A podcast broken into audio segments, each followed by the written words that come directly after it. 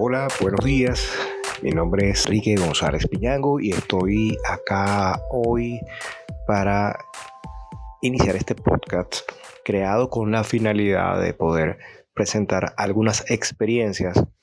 exitosas y no tan exitosas en materia de emprendimiento en, eh, base a mi experiencia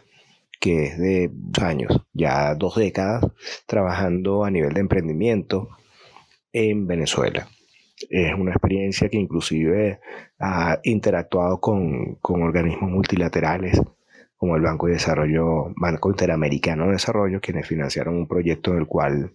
yo tuve la oportunidad de trabajar durante siete años, y otras organizaciones como Acción Internacional de Colombia, eh, el Banco Bangente, el Banco del Pueblo Soberano en el año 1998, fundaciones como la de la Asociación Civil Banauge y la Fundación para el Desarrollo Integral de los Servicios Públicos del municipio Sucre, Funda Sucre. Esta experiencia mm, me ha llevado a mí la valiosa oportunidad de conocer y comprender eh, sobre el proceso de elaboración de proyectos y de eh, la ejecución de los mismos, eh, el financiamiento microfinanciero, etc. Por ello, los invito a que escuchen los podcasts que voy a estar eh, mostrando en los días que vienen y en el futuro, pues para que puedan tener una idea de distintos sectores microempresariales que luego van, y van surgiendo. Experiencias desde conocer a una persona que expendía café en la calle y que ya luego de muchos años de financiamientos, capacitación, asistencia, ya ha logrado desarrollar empresas de bienes raíces y hoy en día importa eh,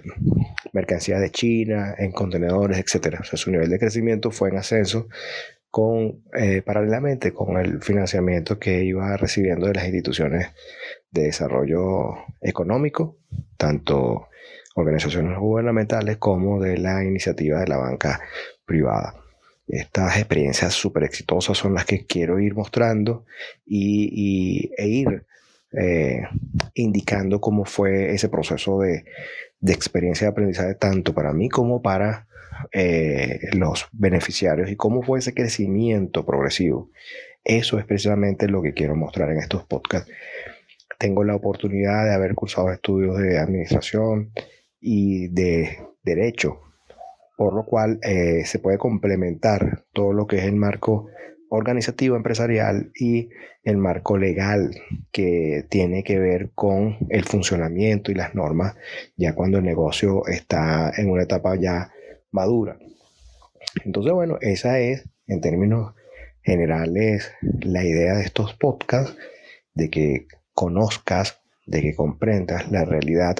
microempresarial y también ir, ir eh, mostrando distintos eh, elementos estratégicos que hay que tomar en cuenta, porque no se trata solo de la, de la formación y de la experiencia del emprendedor, de llevar ese sueño que tienes a la práctica de, ese, de esa experiencia, de ese conocimiento adquirido, bien sea en tu casa o con, los cursos que has hecho o con la experiencia laboral que has tenido, sino eh, eh, eh, inclusive aquellos casos de los profesionales que se gradúan, quieren ejercer libremente su profesión, sino que además el, el conjunto de situaciones del entorno que hay que tomar en cuenta eh, factores inflacionarios, políticas económicas, nacionales e internacionales, las situaciones país, que, cada, cada, país tiene particularidades y cómo están estos incentivos, cómo podemos favorecernos o cómo nos pueden afectar en ese emprendimiento y de qué manera podemos sortear esto para que el negocio sobreviva y crezca, sea autosustentable. Esa es la idea de, de estos podcasts y estos elementos que voy a ir mostrando, voy a ir eh, compartiendo con ustedes, van a tener eh, esa intencionalidad. No quiero pecar de presuntuoso con algunas afirmaciones que voy a establecer, pero son eh, perspectivas que hacen que nuestro marco de observación y de entendimiento de situaciones extremas sean asimiladas y asumidas con mayor nivel de, tolerancia eh, y que seamos mucho más resilientes tal vez que algunas eh, personas que se encuentran fuera del país de Venezuela por el simple hecho de que a nosotros nos ha tocado particularmente complejo y difícil el desarrollo de actividades económicas en los últimos años. Estamos finalizando el año 2020, recibimos una pandemia y una paralización eh, casi total de la economía mundial, pero ya en Venezuela venía una situación de deterioro de la economía que eh, ha hecho que este impacto eh, no solo sea mayor, pero que nosotros podamos asimilarlo con un mayor nivel de tolerancia a esto. Por esto es que la resiliencia de los venezolanos ante esta situación ha sido bien particular en términos de asimilar el proceso y poder hacer una, adaptación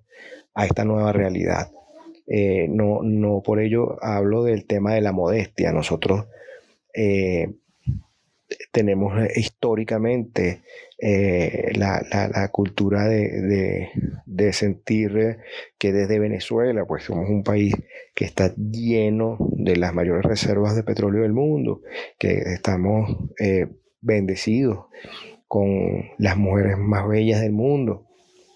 y que además tenemos una biodiversidad eh, espléndida, de las más variadas,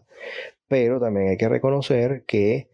en todas partes del mundo hay eh, bellezas y recursos naturales, hay mujeres hermosísimas y que además también tienen eh, próceres notables, históricos,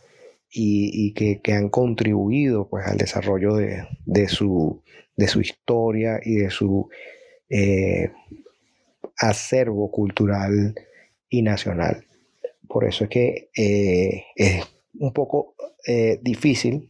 poder decir que nosotros tenemos una verdad absoluta cuando tenemos una situación país tan complicada que desde algunos sectores de responsabilidades no han eh, tomado los correctivos que nosotros necesitamos para tener estos aciertos. Por eso es que voy a ir mostrando también estudios y procesos que vivieron en otros países de América Latina donde se eh, experimentó fenómenos hiperinflacionarios y se han podido subsanar estos fenómenos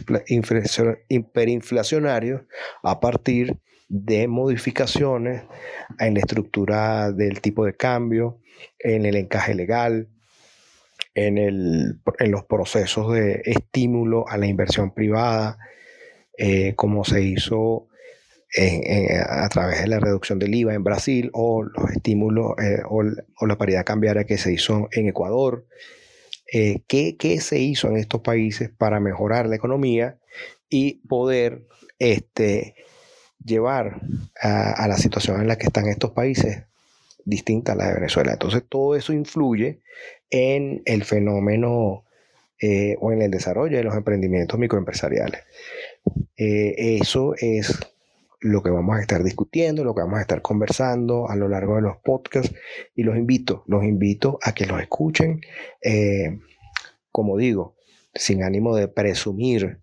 poca modestia y un tema que tiene que ver con la experiencia vivida y cómo se han mantenido algunos negocios, cómo se han, sobrellevado ante la situación no solo de la pandemia, sino fenómenos hiperinflacionarios, sin caer en el terreno de la especulación y cómo las empresas, grandes empresas, han buscado la manera de diversificarse para optimizar su servicio. Eso es eh, el objetivo de estos podcasts. Se los invito cordialmente a que los sigan eh, escuchando, lo que sigan compartiendo. Conmigo está este cúmulo de experiencia y este cúmulo de conocimientos. Muchísimas gracias por su atención y estamos escuchándonos en otros podcasts.